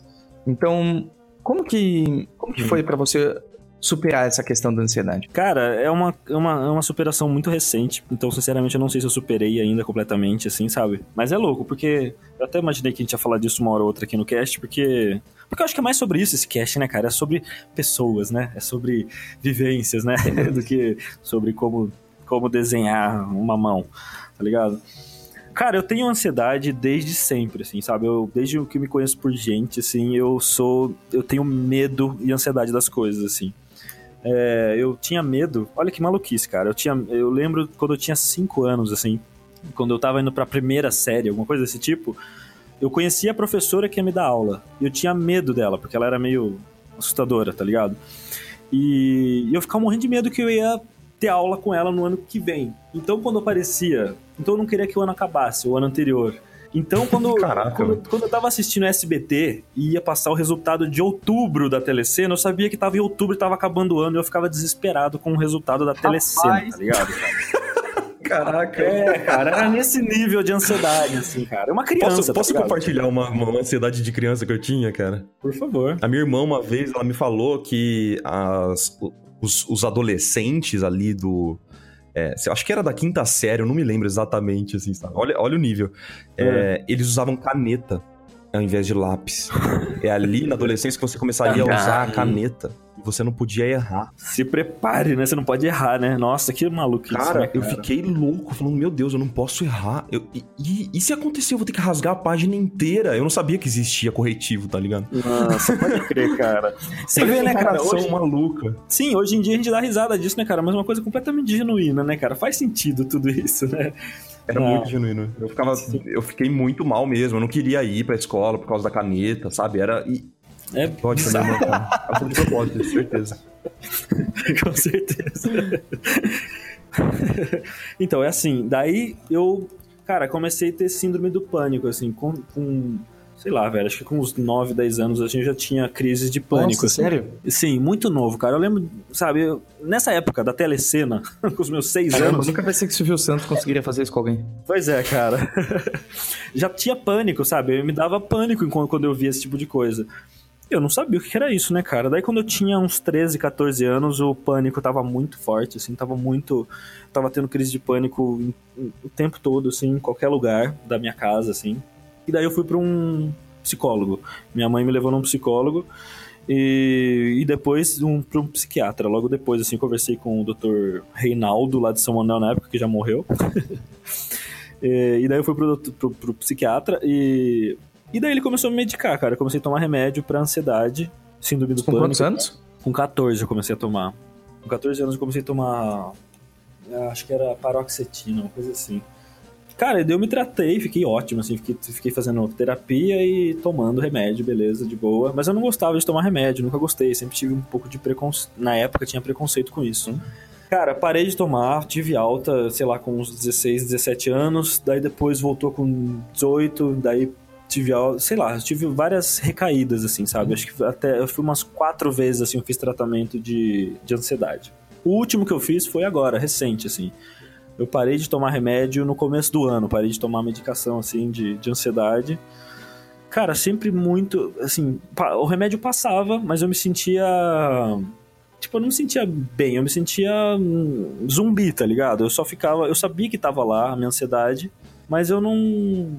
Sabe, eu não, não fazia nada porque o remédio não deixava. Então eu não sentia que eu tava realmente melhorando ela. E desde Ah, 2000 tá, você tava, tipo, meio só deixando ela um pouquinho de lado, mas você sabia que ela tava lá ainda. É, eu tava deixando ela fraquinha, mas ela tava lá, sabe? E, pô, horrível, né, cara? E daí, eu, em 2013, eu comecei terapia forte, assim. Comecei a ir sempre numa terapeuta nova, lá, de, lá do interior. E, cara, eu acho que isso foi o que realmente me, me curou, não foi o remédio, assim, não. Foi a foi realmente eu falar, contar todos essas, essa questão da telecena e contar pra mulher lá e tal. E a gente conversar sobre isso, sabe? Tentar entender o que, que eu tava sentindo. Até o momento que eu descobri, cara, que eu tinha um tipo de toque, tá ligado? Eu tenho um tipo de transtorno obsessivo. Porque o que, que era isso? Esse medo de do ano acabar e tal, e, e eu não conseguia assistir televisão. Isso era uma obsessão que eu tinha, né, cara? O toque é muito louco. As pessoas acham que toque é só você sair de casa e apertar o interruptor 14 vezes pra sair de casa. Não é só isso, né? A obsessão é muito. Pode ser de coisas, né? De, de pensamentos, no caso, né? Cara, depois de muito tempo, assim, né? Desde 2013 fazendo terapia, ainda hoje eu tô indo muito menos porque eu tava me sentindo muito bem agora. No final do ano passado eu tava me sentindo muito bem, tomando pouco, uma, uma, uma dose muito mínima de, de medicação. E daí eu fui no médico e eu, eu tava me sentindo um pouco gordo, sabe, cara? Eu sempre tive essa, esse rolê de, de gordinho, né? Que eu era muito gordinho quando era pequeno.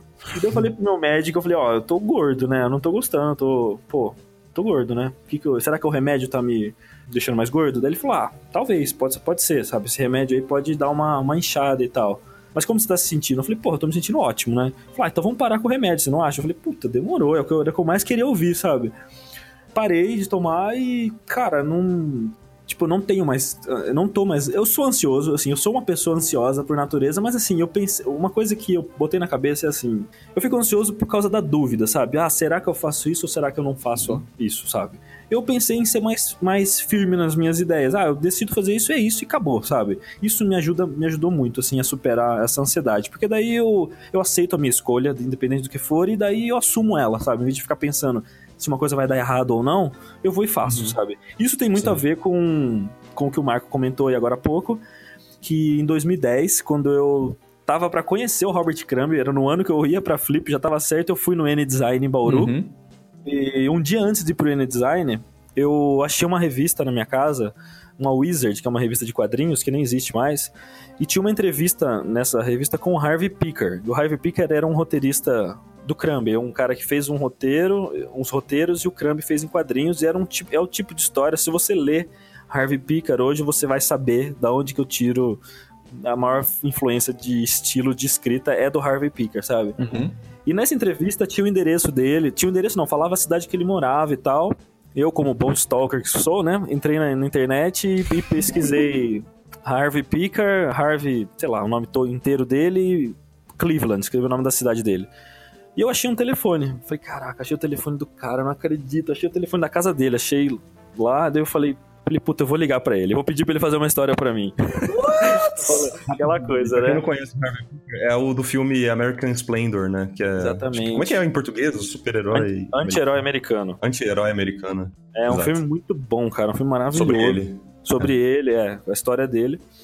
E daí, então, achei esse telefone dele, mas eu fiquei com muito medo de ligar. Eu falei, não vou ligar, ele vai me xingar. Ele é super ranzinho, assim, sabe? Ele é um cara muito amargo, é, amargo demais, assim.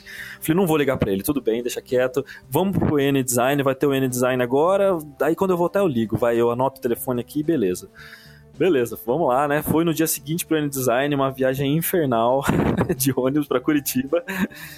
Chegando lá, cara, no primeiro dia do N-Design, eu entrei num, no, sei lá, no Twitter, eu acho, e vi que o Harvey Picker tinha morrido, cara. Ele tinha morrido na, na, tipo, na noite que eu achei o telefone dele, assim. Naquela noite que eu pensei em ligar para ele, foi a noite que ele morreu, cara e ele teve um ele teve uma, uma overdose assim de remédio. Ele misturou um remédio para parar de fumar com um remédio para depressão que ele tomava. Ele misturou esse remédio não pode misturar sabe? Mano eu tava cara o N-Design já tava horrível. Eu já, já eu desabei cara. Eu desabei naquele evento assim. Eu falei meu Deus. Eu perdi sabe eu perdi de conversar com um herói meu assim um cara que realmente era uma referência por medo assim. Eu não falei com o cara a partir desse dia eu falei, eu nunca mais vou passar vontade de nada, eu vou conversar com quem eu quiser, eu vou fazer o que eu quiser, sabe? Assim, lógico, nos sim, padrões. Sim, os limites de... do bom senso. sem, sem ser maluco, né? Mas, cara, eu resolvi, assim, enfrentar as coisas, assim, sabe? Porque, cara, acho que não teve sentimento de impotência maior do que esse, assim, de ter Imagina, tudo cara. pra conversar com o cara e o cara morrer no dia seguinte, que eu acho o telefone dele, assim, sabe? E eu sonhar com isso, sabe? Eu sonhei um dia. Ah, é, eu não contei isso, cara. Antes de eu achar essa revista, um dia antes de eu achar essa revista, eu sonhei que eu. que eu tava conversando com o Crumb. É muita noia, né, cara? É muita maluquice. Eu tava conversando com o Crumb e o Crumb tava me odiando, porque eu não conhecia nada dele na época, assim. E ele tava me achando um idiota, e na medida que eu tava querendo agradar ele, eu começava a ficar com a voz rouca e ficar mais parecido com o Harvey, assim. Então no final do meu sonho, eu era o Harvey Picker, assim, porque o Harvey tinha uma voz muito rouca, né? Então para agradar o Crumb, eu, eu, me transformei no Harvey Picker, assim, sabe? E daí no dia seguinte eu achei a revista, daí no dia, daí na mesma hora eu achei o telefone, e daí eu não liguei e no dia seguinte ele morreu. Sabe, foi uma coisa, foi, uma, foi uma explosão, assim, de, de sentimento em dois dias, assim, sabe? Rapaz e longe da minha casa. então foi muito louco, cara. Foi bizarro, assim. E... Cara, não passo mais vontade, assim, de. Porque é muito. No fim das contas, né, cara? É um medo só nosso, assim, que, que é muito. Não é bobo, não vou falar que é bobo porque não é bobo, né? O medo é genuíno, seja ele qual for, né, cara? Então. É mais um jeito de você enfrentar o medo, assim, do que sei lá. Eu acho que eu acho que a gente tem que perder preconceito com medicação e tal, porque é uma coisa que realmente ajuda muito e cura. E uma coisa que eu não imaginava, assim, sabe? Eu imaginava que ia tomar remédio pro resto da minha vida, assim, sabe? Era isso que realmente pegava na minha cabeça, assim. Mas aí o, o meu psiquiatra na época falou, ó, tem gente que tem diabetes, tem que tomar remédio pra vida inteira e vive, vive muito melhor, sabe? E tem gente que tem doença cardíaca e tem que tomar remédio a vida inteira e vive mais. Então eu comecei a encarar dessa maneira, assim, sabe? Eu, Pra que, que você vai ficar a sofrendo, né? Pra que você vai ficar sofrendo se você tem uma doença, né, cara? Exato. E, e cura. E foi, foi foda, foi ótimo, cara. Até agora tá tudo bem. Caramba, que, que interessante escutar tudo isso, cara. É, cara, foi bem assim, pessoal tudo isso, mas, cara, a gente tá aí pra falar. Da... Acho que a gente tem que compartilhar essas coisas. Eu acho que não tem nada demais em tudo isso. Até porque essa história do Harvey Picker, eu lembro de você me, de- me contando assim, cara, e eu vou te falar que eu lembro dela até hoje, com qualquer coisa que eu vou fazer, sabe? Então Uhum. eu, eu perdi o medo das coisas por tabela também, Camilão. Então, obrigado assim, por compartilhar, cara, porque pra mim, pelo menos, foi muito importante Pô, você ter legal, me contado cara. isso. assim. Você super. Sabe, eu lembro de você contando até hoje, assim, sabe? Aquela, Uhum. aquela atitude de ansi- de de ansiedade super mal mesmo, com a mão na barriga, assim, por causa da gastrite. Clássico Camilo. Não, cara, e o pior é que eu tive muito problema de gastrite, de intestino, por conta da minha ansiedade, cara. Hoje eu não tenho nada, posso comer qualquer coisa aí que não dá nada. E, cara, a gente acha que não, mas o corpo da gente, velho, tá, tá ligado à nossa cabeça, né? Então Uhum. a gente. Cara, eu tinha muito problema, Henrique. Você não tem noção, cara. Eu tive muito problema gastrointestinal, assim, desde 2009, assim, até 2014, 15. Eu tive muito problema intestinal, cara. Gastrointestinal, sabe? Gastrite e tudo com it que você pode imaginar. E hoje eu não tenho nada, cara, assim, sabe? Eu não tenho nada. Eu tomei um monte de remédio na época, assim, que não melhorava. Mas, cara, era tudo da minha cabeça, assim, sabe? Ah, Inclusive, minha tendinite que eu tive em 2015, eu tive uma tendinite muito forte no braço direito, que me impossibilitou de desenhar durante um tempão, assim. Eu achava que eu não ia voltar a desenhar mais, assim. Foi um momento muito difícil, acho que foi um dos mais difíceis da minha vida. É, que eu tava tomando remédio também. Eu, sou, eu era meio viciado em remédio. Eu tava tomando um remédio neuropático, que era um remédio para um remédio neurológico pra, pra dor. Porque eles estavam vendo que não tava mais inflamado, não tava nada, mas tava doendo, sabe? Uhum. E na medida que eu vi que eu tava, que eu, tipo, saí do emprego que eu tava, que era um emprego muito estressante, que eu ficava tenso o dia inteiro, eu relaxei e meu, minha mão tá boa. E eu tô desenhando um monte agora, quer saber? Eu acho que Eu lembro que na época você ficou super bom em desenhar com a mão esquerda. foi, cara. Ah, que legal. Super bom não, mas, Não, mas, ficou bom. mas eu fiquei maluco, cara. Porque eu entrei numa crise muito grande, cara, nessa época em relação a, a desenhar, porque. E foi a época justamente que eu voltei, foi a, foi a última vez que eu voltei pro, pro psiquiatra, foi isso, cara, porque eu não entendia que existia uma vida sem desenho, cara. É muito louco falar isso, né? Assim, vocês podem parecer bobagem, mas assim, pra mim, Não, claro que não. desenhar era uma extensão da minha vida. É uma extensão da minha vida, tá ligado? E eu não, não sabia o que era viver sem estar desenhando é, uma maior parte do tempo, sabe? Então eu tive que aprender a parar de desenhar, sabe? Foi muito bizarro, porque eu não conseguia desenhar. Tanto que eu tive tentativas com a mão esquerda e tal, sabe? Mas daí deu tendinite na mão esquerda também. Então enquanto eu não sosseguei, eu aprendi que a vida era tinha um pouco mais do que só desenhar, sabe? Foi, foi fundamental. Foi tudo crescimento, assim, sabe? E hoje minha mão não dói mais, assim. Eu aprendi a conviver com a minha ansiedade. Não vou nem aprender a conviver com dor ou com nada assim. Não tenho mais dor. É conviver com a ansiedade mesmo, entender ela e fazer dela, sei lá, ser super ativo e tentar fazer coisa, tirar coisa boa dela, né? Fazer dela uma história de quadrinho. Exatamente. Cara, as minhas, meus quadrinhos são é, neurose pura, cara. É a minha ansiedade ali destilada, cara. Diluída, quer dizer. Caramba, que legal você falar isso, cara. E nesse processo que você teve de é, aprender a fazer outras coisas que não foram desenho, você teve uma, uma descoberta especial, específica que... Cara, desenhar com a mão esquerda, desenhar com a mão esquerda foi uma coisa assim que eu que eu gostei assim de, de, Uhum. de ver, de ver fluir, porque eu não tinha nada a perder, né? Mas cara, eu sinceramente, cara, depois que voltou a minha a- parou a minha dor, eu toquei um foda-se pra tudo, eu voltei a desenhar que nem um retardado mental, cara, porque eu tava, imagina, cara, eu fiquei um ano sem desenhar. Então Uhum. eu tava eu tava com uma com uma energia acumulada de vontade de desenhar, cara, que eu fiquei que a, meu, a minha obsessão com desenho aumentou, assim, sabe? Mas tudo saudável, lógico, cara. Eu não tô maluco mais, assim, de, de desenho, mas. Mas agora eu não consigo lembrar de mais nada, assim, que realmente falei, nossa, olha só, eu sou. Eu sei jogar ping-pong com a mão esquerda muito bem, assim, não, não, cara, não teve nada muito. Muito assim, cara. Sinceramente, eu não, não lembro, assim. Mas foi. Sei lá, foi, foi, foi mais o aprendizado de, de fazer outras coisas no meu dia, assim, sabe? além de ficar desenhando o dia todo, assim. Aprendi, sei lá, a fazer exercícios e tal, que era uma coisa que, que eu nunca fiz na vida inteira, assim, sabe? Exercício de corpo, assim, não só da, do braço e tal, mas de, sei lá, correr. Eu adoro, hoje eu adoro correr, sabe? Corro pouco, mas eu corro, assim, sabe? E é fundamental pra minha saúde total do corpo, assim. Legal, cara. Não esperava isso. eu lembro que você, Você vê, cara? nos vídeos, Mas assim, eu corro pouco, cara. tava fa- falando o que você tava fazendo naquela época. é, É. Você tava falando que você começou a caminhar, assim, com os velhinhos. Eu lembro dessa história. assim, Isso, tá? exatamente, cara. eu caminhava com os velhinhos no, no, no prédio ali que eu morava, lá na saúde. Eu ficava dentro do condomínio andando, né? Porque eu tinha medo de da noite ali. e, e ficava eu e os velhinhos ali.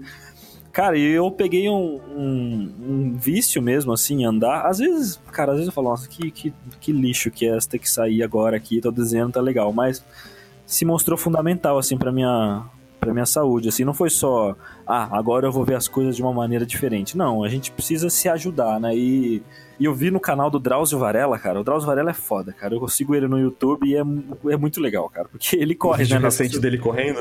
é, os vídeos da São Silvestre, ele fala, meu, dos primeiros 4 quilômetros que eu tô correndo, eu fico falando o tempo inteiro o que, que eu tô fazendo, o que, que eu tô fazendo, o que, que eu tô fazendo, tá ligado? Porque não é bom. Você não tem como falar que é uma delícia, assim, porque não é, cara, é horrível. Mas faz bem, sabe? Faz bem e a gente precisa disso, cara. A gente precisa ficar bem pra ficar mais tempo desenhando e tal. Então eu já boto isso como parte do trabalho, assim, sabe? Parte do meu trabalho de. Como eu trabalho em casa, né? De desenhando em casa mesmo, então eu consigo ter esses horários pra sair e dar uma caminhada aqui nessas nas ruas de São Paulo. Caramba. Sim, eu também adoro o, o canal do Drauz, assim. Eu comecei a andar por causa dele, cara. Olha que loucura. Então, cara, ele, é- pô, ele é muito bom, cara. Eu, nossa, eu amo o Drauzio, cara. E é legal o jeito que ele fala, né? Ele fala velhinho, né? Com certeza, não sei o que, assim, aquela jeito. E ele é um ótimo comunicador, cara. Ele anima muito, assim, me anima muito. A... Eu gosto muito do canal dele, cara. Acho ótimo. Ele fala meio bravo, mas ele me anima também. Que estranho isso, É né? estranho, né, cara? Ele fala meio puto. Meu, você não é, você não é correr. É, então. Porra. Porra, é, porra. É muito engraçado, cara. E é muito bom, eu gosto muito dele. Drauzio me liga. Drauzio me liga. Será que ele escuta a Iconic? Acho que ele escuta, hein, cara. Com certeza, mano. Está ligadinho no Iconic. cara, que demais. E, e, e agora, Camilo, o que que tá na tua cabeça? O que você tá fazendo, cara? Então, agora eu tô produzindo um, um quadrinho novo aí, chama O Fio do Vento. Que é um nome muito bonito, né, cara? Modéstia à parte aqui, cara. Vamos combinar Você nome. sempre foi muito bom com palavras, Camilo. Sempre, cara. Cara, esse Mesmo nome... ou fazendo trocadilho, ou pra escolher título de, de quadrinho, cara. Parabéns. Eu prefiro trocadilho, cara. É, mas então, sem, sem, sem tonteira agora, chama o Fio do Vento esse quadrinho. Eu não sei ainda como é que vai ser lançado, eu tô conversando com uma editora aí já. E eu acho que talvez role, eu tô muito animado, assim, eles também parecem estar muito animados. Mas, cara, eu tô nessa, tô nessa produção aí, tô tentando é, atingir o mercado, outros mercados fora do Brasil, porque, cara, a gente tá na crise também, né? Então a gente tem que tentar pegar uns trampos de, de quadrinhos aí por fora. Tô, tô consegui alguns contatos assim de editoras, mas tá tudo muito cru ainda, sabe? Tô só mesmo produzindo. O meu foco agora mesmo é é a história, né? É o fio do vento, é acabar de amarrar toda a história. E é mais uma vez uma história de relações, assim, sabe? Relações de, de entre família e pessoas e coisa assim. Mas eu tô tentando ser um pouco mais sei lá, as pessoas falaram que eu fui muito, tá muito triste, meu, tipo, Semilunar é muito triste e tal, e eu sinceramente não vejo ela como uma história tão triste, mas eu acho que eu, a dose ali ficou um pouco pesada, então eu tô tentando fazer um pouco, voltar um pouco às minhas origens meio tragicômico, eu gosto de falar assim, sabe, aquela comédia meio trágica, sabe, que eu acho que é a linha de, de histórias que eu, que eu prefiro fazer. E é isso aí, cara, tamo aí na correria. tamo aí na correria, a coisa mais genérica possível que eu podia falar, né, cara? Não, tamo aí, né? Na atividade. Estamos na atividade aí, né? Canal no YouTube aí. Cara, eu tenho uma compulsão de produzir o que quer que seja, assim, sabe, cara? Eu gosto de ficar tocando violão, eu gosto de fazer vídeo, eu gosto de fazer tudo, assim, sabe? Então eu acho que o foco é uma coisa que eu tô diariamente tentando exercitar, sabe? Então, o, o meu porto seguro são os quadrinhos mesmo, então é aqui que eu tô, é aqui que eu, é disso que eu gosto de falar. Mas eu faço de tudo, cara. Eu, eu gosto de tentar fazer de tudo, Pois é, cara. sabe? A gente, a gente passou mais de uma hora conversando e a gente não falou de música ainda, que é uma outra. Porra, acho que é outra parte, assim, Pois pra falar. é, cara, pois é. É porque uma curiosidade pra quem não, não é para quem gosta do, do, do canal da Paula, né, do Presunto Vegetariano, o Camilo, ele compôs, olha aí, a Olha aí, primeira olha aí. trilha, cara, você lembra disso? Sério? A primeira trilha Lógico, do cara. Presunto. É, o. Camilo que compôs assim, no, no violão pra gente, cara. Eu sou super grato até hoje por causa Não, disso. Você mano. deu uma, uma força absurda pra gente, cara. Nossa, foi um Então- prazer, cara. Nossa, que delícia. Pô, eu tava lembrando dessa música esses dias, inclusive. Eu gosto muito dela, cara. Ela ficou muito bonitinha, né, cara? Sim, assim, eu fico a cara da Paula. Isso que eu acho legal. Assim, eu escuto ela, eu lembro de vocês, assim, sabe? Eu lembro muito É muito marcante.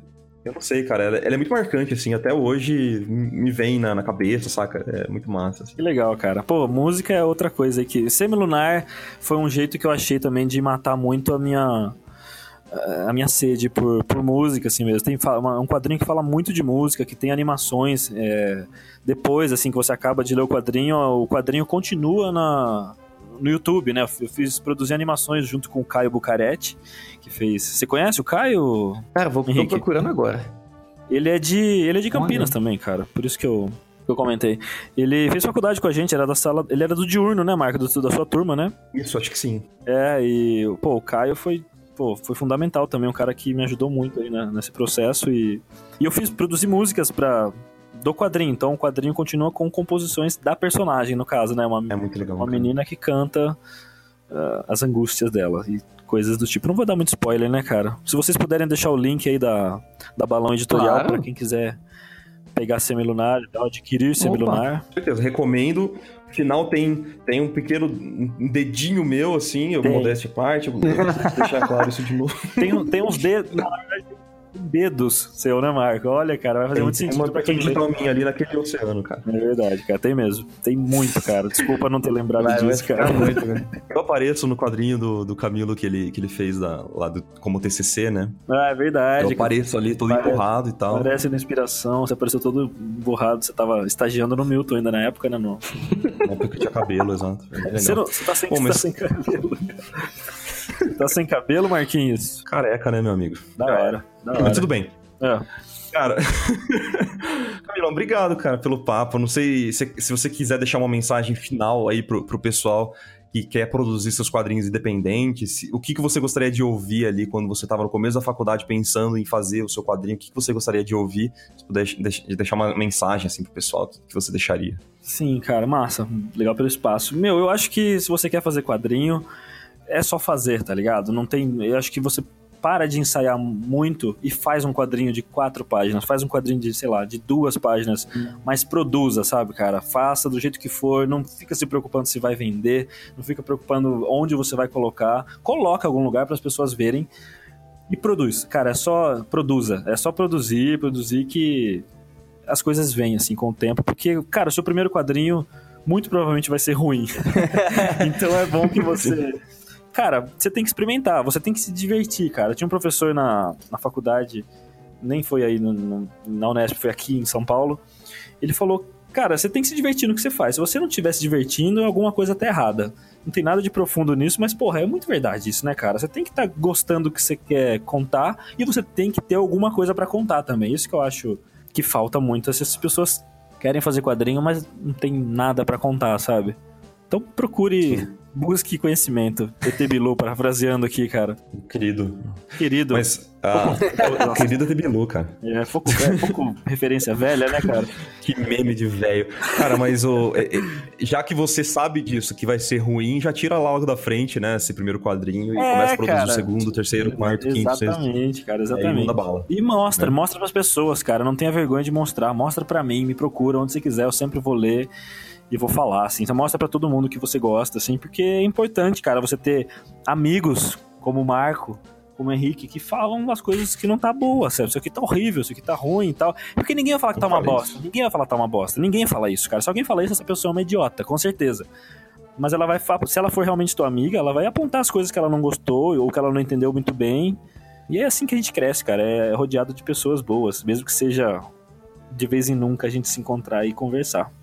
E é isso. Marcos, tá chorando já? Cara, eu. eu- Ah, mano. Conversar com a Camila é sempre muito bom, assim, sabe? Ah, valeu, mano. Ah, cara, eu tô achando que eu falei muita bobagem, cara do céu. Acho que eu falei. Olha lá, lá vem. Você não tava tratado, rapaz? Marcão, não...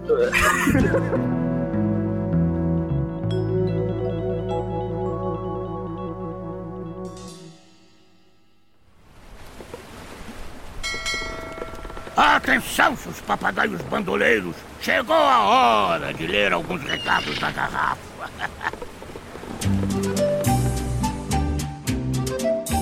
recadinho na garrafa, Marco. Recadinhos na garrafa. Eu não tenho link, Henrique. Cadê o link? Sério, depois de quantos? um ano e meio você ainda não tem o link. Do... Você quer ler todos? Produção, deixa na edição isso, viu? O, o mundo precisa saber. Aí, obrigado. Na verdade, eu tenho o link aberto, mas o Rick não quer me mandar, então eu obrigo ele ao vivo a me mandar o link. Uhum. Obrigado. Ah, vamos lá então. Carol Henklein. Henklein. Como faço para melhorar os meus rascunhos digitalmente? Faço eles à mão e depois digitalizo? Pois se tento fazer todo o processo no programa finalizado, fica horrível. Muito obrigada. Carol, eu não acho que existe uma resposta certa. Existe o que funciona para você, que pode não funcionar para outras pessoas e tá tudo bem. Porque cada um tem o seu próprio processo. O que eu acho mais importante é você experimentar o que funciona melhor para você e sempre estar tá disposta a mudar de ideia e perceber as coisas de um jeito diferente, testar coisas diferentes, não é? Não existe certo e errado, você pode fazer o que você bem entender. Essa é a minha opinião, tá bom? E você, Marquinho, o que você quer dizer pra ela? Ah, minha opinião é prática. não tem jeito, cara. Tem que ter muita prática, prática para fazer, pra fazer um traço bem feito no, no, computador mesmo. Tem que ter muita prática, não tem jeito mesmo. Mas tem alguns exercícios é. que eu posso recomendar que estão no, no site drawabox.com. Lá ele. A primeira, o primeiro capítulo é um site gratuito, tá? O primeiro capítulo ele, ele dá alguns exercícios de desenho mesmo, para que você possa melhorar o seu traço no computador ou no lápis mesmo. Pode te ajudar bastante, Carol. Qual site então? Fala o endereço de novo: drawabox.com. Desenhumacaixa.com. Muito bem, muito bem. Esse site é muito bom realmente para quem tá querendo começar a desenhar também, gente. Então, fala dos fundamentos ali, de perspectiva e tal, passa exercícios. Recomendo bastante. Muito bem, muito bem. Recadinho de tem um mafagafo no meu bolso. Olha aí. O quê? Ótimo nome. Ótimo nome. nome. Olá, seus lindos. Então, é comum desistir de algo que não está te fazendo bem, mas que é muito especial para a sua vida? Estou vivendo esse pequenino dilema e sempre surto no chuveiro quando eu penso nisso. É nós que voa. Ele surta no chuveiro. Surta no chuveiro. Parece que é um ótimo início de música de axé. Ou uma música bem depressiva, né, cara? Chorando em posição fetal embaixo do chuveiro. É, realmente. Olha, se é comum ou não desistir do, é, de algo que é especial para sua vida, eu acho que não vem ao caso. A questão é, por que você vai fazer isso? Eu sei que tá difícil. Você acabou de me falar que tá difícil, né? Mas não importa o que os outros fazem ou deixam de fazer, o importante é você entender internamente, intrinsecamente, por que é importante fazer aquilo para você e se vale a pena o sacrifício, certo? Então, não se preocupe a maneira que as outras pessoas conduzem a vida delas. Se preocupe com o que você está fazendo, se isso faz sentido para você e se isso está alinhado com a pessoa que você quer ser. Esse é meu ponto de vista. Claro que eu tô dizendo isso não é fácil a gente continuar fazendo algo que tá difícil. Mas o que eu recomendo praticamente que você faça é talvez mudar a tua abordagem. Eu não sei exatamente sobre o que você está falando. Talvez trabalhar com quadrinhos, talvez pintura, talvez você não consegue fazer um bolo de cenoura gostoso, não sei. Mas a questão é, mude a sua abordagem. Converse com pessoas que já fazem o que você gostaria de fazer. Entenda, conversa com pessoas que têm propriedade para te ajudar. Eu acho que isso vai te ajudar a destravar. Às vezes é só uma coisa em outra que está te frustrando, e talvez falando com pessoas mais experientes você consiga dar um passinho a mais. E paciência, sabe, senhor Mafagafo no meu bolso? Que aliás não tem nenhum no meu bolso. Que aliás eu tô pelado, então não tem nem bolso que aqui. isso, Henrique? Eu falei assim em voz alta? Enfim. Então é isso, meus Essa é a minha opinião. Muito bem. Marquinho? Eu acho que. Agora eu quero até trazer um outro tópico pra gente conversar aqui, que não tem muito a ver exatamente com o. o... Na verdade, eu acho que pode ajudar, sim, mas vamos lá. É, a gente tem o costume de colocar as coisas em perspectivas é, um pouco equivocadas na nossa vida. Isso eu acho que é muito natural do ser humano sabe? Então, quando a gente passa por uma fase difícil na nossa vida, a gente tende a sempre enxergar aquilo de muito perto e achar ah, que aquilo tem um tamanho completamente exacerbado do que realmente tem. Por quê? Porque a gente coloca isso em perspectiva com, por exemplo, a nossa última semana. Então, um problema ele acaba virando muito grande. Um dia ruim, ele vira muito grande comparado a uma semana, tá? Mas se você coloca isso em perspectiva com tudo que você já passou, saca? aquele problema ele acaba sendo muito menor do que ele realmente é. Então, acho que essa reflexão para você trazer para esse tipo de. até para o seu trabalho que tá difícil, ou alguma coisa que você quer fazer que tá muito difícil e tal, coloca isso em perspectiva com tudo que você já vivenciou e já experienciou. E isso pode te trazer algum conforto. É uma coisa que eu tenho conversado bastante recentemente, sabe? Essa falta da perspectiva do total Né? A gente tem sempre esse imediatismo de achar que as coisas têm que ser para ontem, porque, ai meu Deus, o dia foi ruim, a semana foi ruim, mas pô, a sua vida inteira é muito da hora, sabe? Então, colocando assim um dia em perspectiva, acho que aquilo tende a diminuir, sabe, o tamanho. Ah, que coisa bonita, Marquinho. Gostei muito do que você disse. Pois é. É uma coisa que eu tenho refletido, acho que até encaixa bastante pra gente trazer aqui no- na, na leitura, que faz sentido pra muitas pessoas. Eu acredito que vai fazer muito sentido pra algumas pessoas, tá? Muito bem. Adorei o que você disse. Muito bom mesmo. Bom, acho que por hoje de recadinhos é isso. Eu queria agradecer aqui Elias Silveira pelo cast anterior maravilhoso. Ele veio aqui agradecer a gente. Obrigadão, Elias. Foi incrível falar com você. A Mimi, galinha do amor. Meu Deus. Dulcelino Neto, Heitor, Aleph e Just Adam Bunny. Obrigado, gente, pelo carinho de vocês e por todas as mensagens. Se você quiser deixar a tua mensagenzinha aqui no Recados na Garrafa, você vai encontrar o link na descrição desse conteúdo e lá você pode enviar e a gente vai ler todas com o maior carinho do universo, tá bom? Marcos, você quer discutir mais alguma coisa? O que, que, que tá passando pela sua cabeça aí? Que eu tá queria compartilhar uma, uma palavra, uma palavra com as pessoas. A palavra de Palavra hoje do é dia. airoso. Airoso. O que significa airoso, mano? Airoso é uma pessoa gentil, elegante e graciosa. Ou não precisa ser uma pessoa, mas Cara, pode ser não precisa uma- falar assim de mim. Por exemplo, o Henrique é muito airoso. Isso é Ai, gente, que besteira. Para. Ai, ai, palavrinha boa do dia pra vocês. Olha aí. Que tem boa aparência, bom ar, apresentação agradável. Exemplo. Que? Não, esquece esse exemplo. What? Não, tá escrito. O exemplo é mulher de corpo airoso, de boa aparência, bom ar, apresentação agradável. É gracioso, sabe? Gracioso. Algo, algo angelical. Qual que é o antagônico de airoso, mano? Não vamos pensar nas palavras negativas, vamos só focar no bom. Tá bom.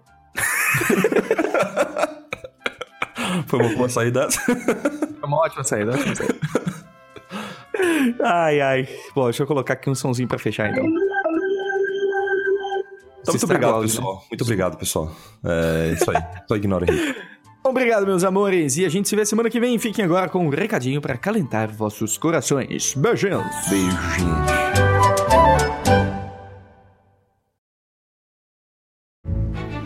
Bom dia, tripulação. Vim falar sobre a teoria dos dois artistas, baseado no fantástico maestro Benjamin Zander. Quando um artista ele tá criando uma obra, na verdade há ali duas pessoas. A pessoa que tá segurando o pincel e a outra que tá por trás dela, sussurrando no ouvido dela. Você não praticou o suficiente. Sabe quantas pessoas fazem isso melhor do que você? Você deveria ter estudado mais mãos pra desenhar isso aí, hein? E lá vem aquela parte difícil que você sempre erra. E a sua missão é chutar essa voz no traseiro. Como?